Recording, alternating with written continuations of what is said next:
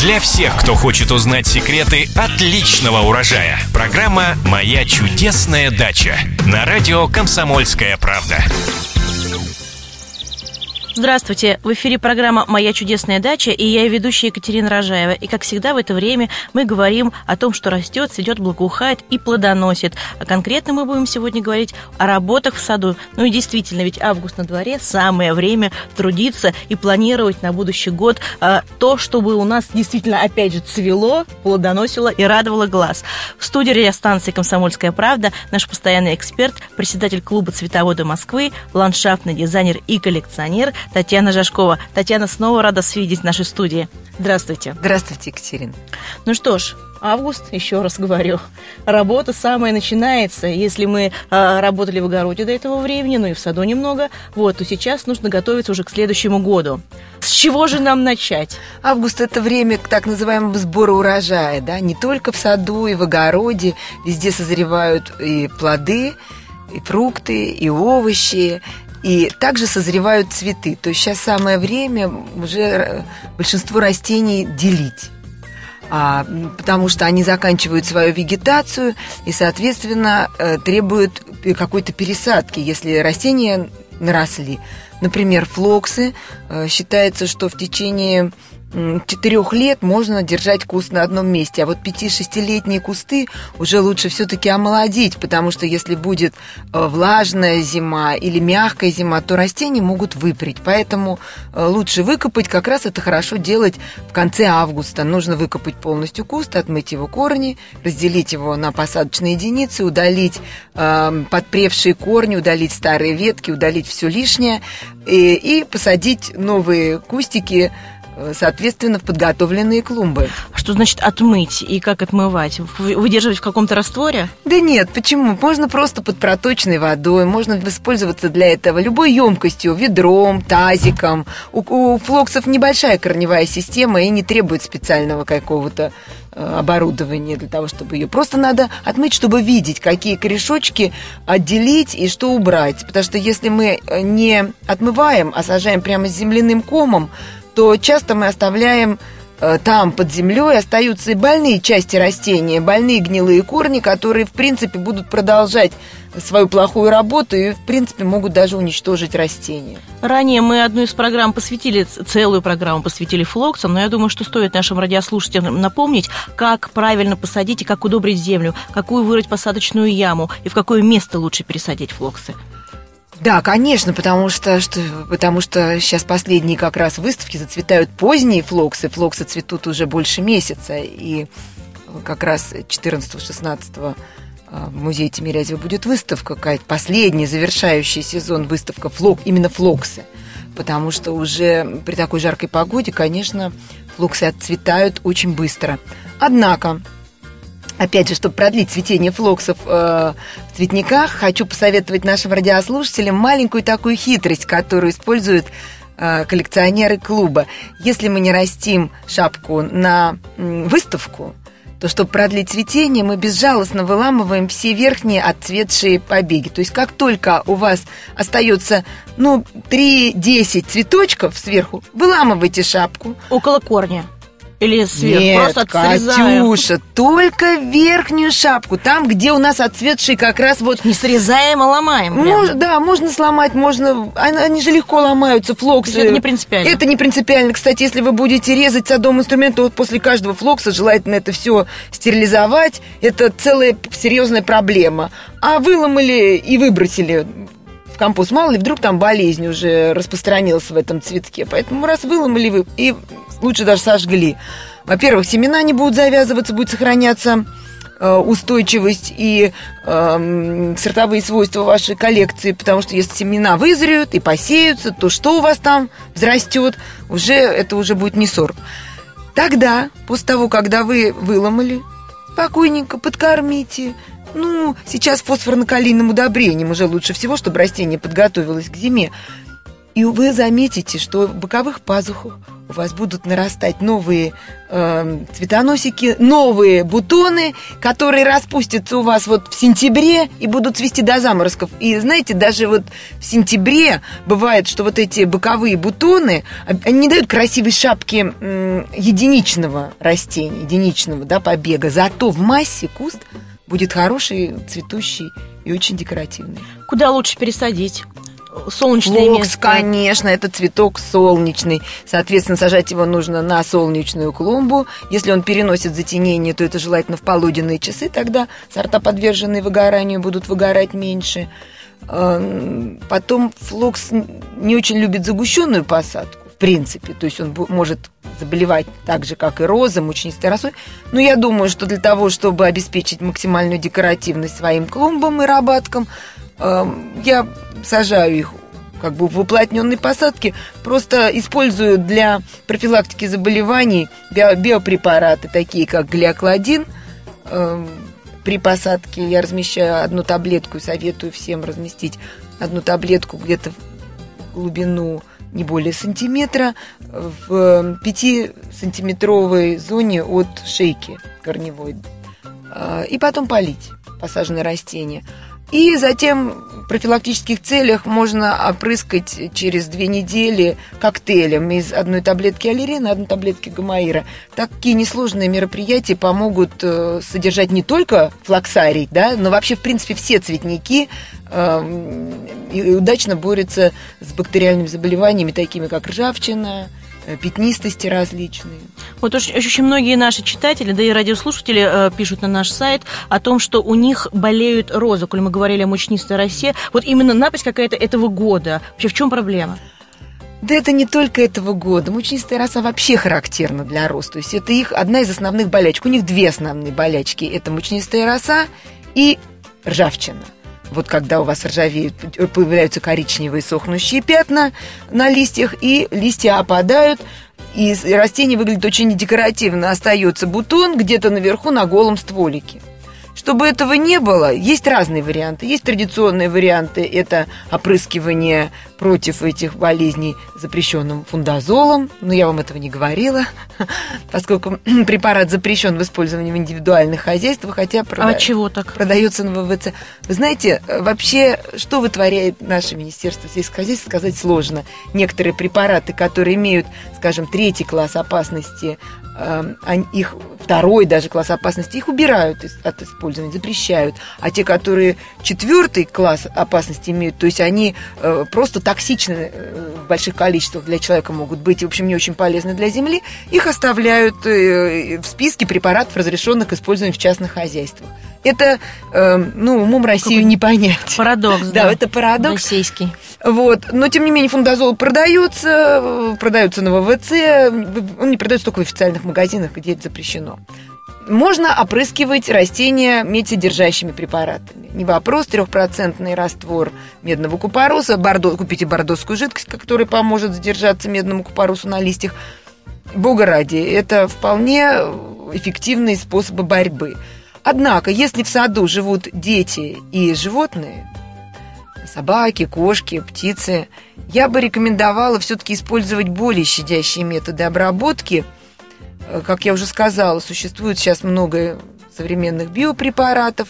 Кстати, такую э, брошюру по эм, препаратам, которые работают эффективно в саду и э, без э, для человека, разработала эм, председатель секции флоксов клуба «Цветовода Москвы», кандидат химических наук Елена Михайловна Дорохова. Э, Совершенно изумительная. Она у меня как настольная книга. И она вот всегда продается, как правило, на наших выставках.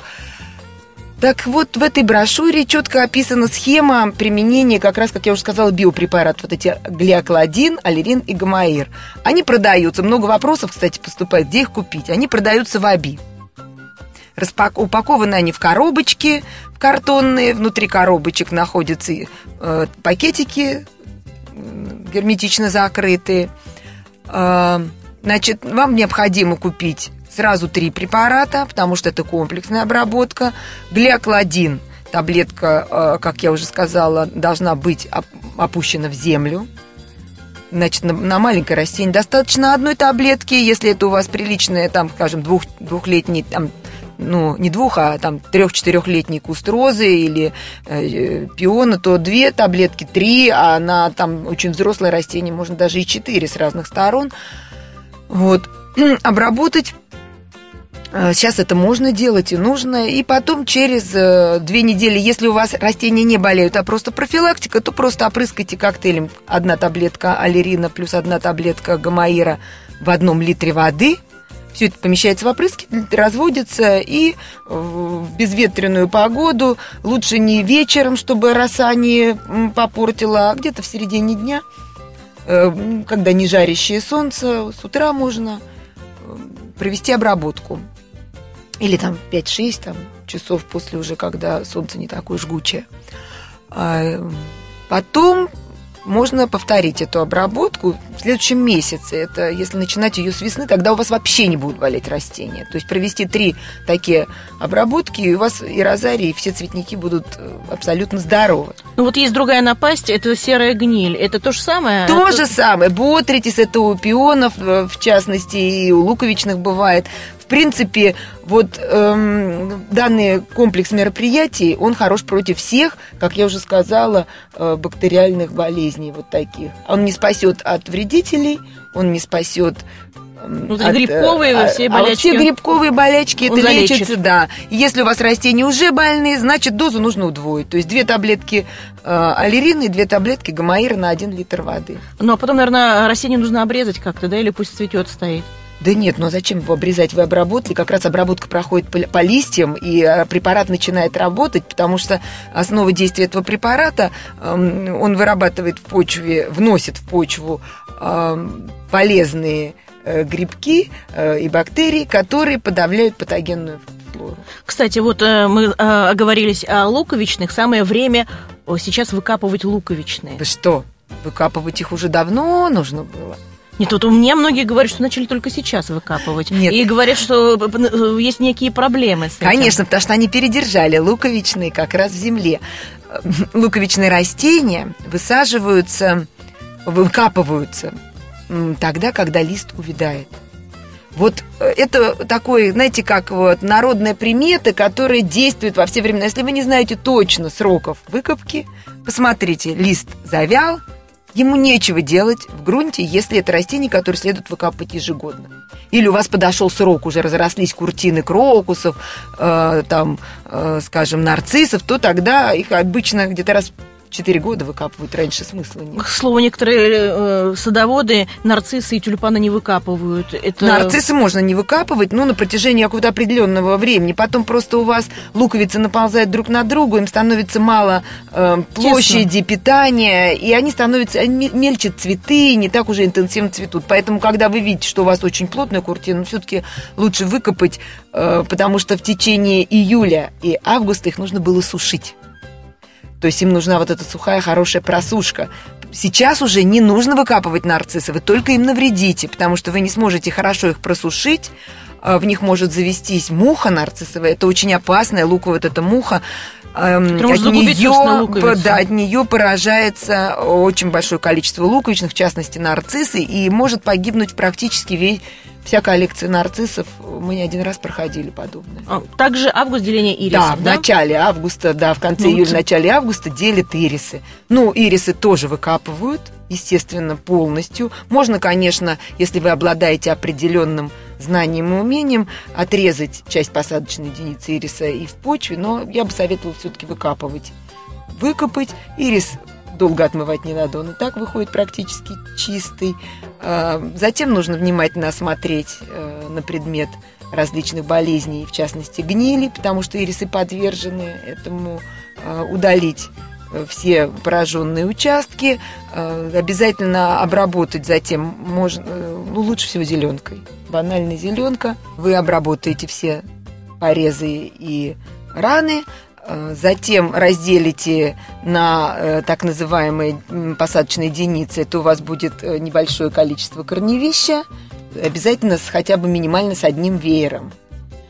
Укоротите немножко корни, чуть-чуть подсушите несколько дней, и затем можете смело пересаживать на новое место. Ирисы не любят, когда их долго сушит. А место также солнечное, да? Или можно полутень? Ну, на солнце ирисы будут цвести богато и красиво, и не будут болеть. Полутень я бы не советовала. Ну, возможно, для... А что касается болотных Ну, это болотные. Мы с вами сейчас говорим о культурных ирисах, да? Сибирские, японские, э, ирисы бородатые, все большие бородатые, ну, высокие бородатые, интермедиа и карликовые. Они все любят солнце. Ну и остались у нас пионы. Сейчас время делить пионы или еще стоит отложить? Ну вот, для деления пионов время будет в конце августа. Поэтому... Ну, подготовиться, я думаю, стоит уже. Ну, Подготовить поляну готовить, Нет, нет, не поляну. Посадочные ямы. Вот посадочные ямы под пионы уже можно готовить смело, потому что эм, посадочной яме грунт должен осесть чтобы правильно и грамотно посадить пион, нужно вырыть посадочную яму, если это у нас э, сорта молочно-цветковые, то глубиной 60 сантиметров и диаметром 60 сантиметров. Там, если это, мы говорим с вами о гибридах, то можно несколько мельче, потому что у них корневая система более мелкая и, более, и разрастается вширь. Это где-то 60-70 на 40. Э, затем заполнить э, посадочную яму питательным грунтом на 2 трети в принципе, можно почти полностью заполнять, потому что мы же с вами даем шанс на усадку. В питательный грунт обязательно нужно подготовить заранее, в отдельной емкости его смешать, добавить туда хорошо перепревший конский навоз. Это идеально, пион очень любит конский навоз э, песок, если у вас глинистые почвы, и наоборот глину, если у вас почвы песочные или торфянистые. Обязательно добавить э, костную муку, минеральные удобрения, Э, Все это дело перемешать тщательно. На каждую посадочную яму нужно минимум пол-литровую банку костной муки, золы. А где ее взять костную муку? Она Также продается, да? Она продается, сейчас продается и, и на рынках, и в магазинах. То есть прозвучит костная мука. Костная мука, да.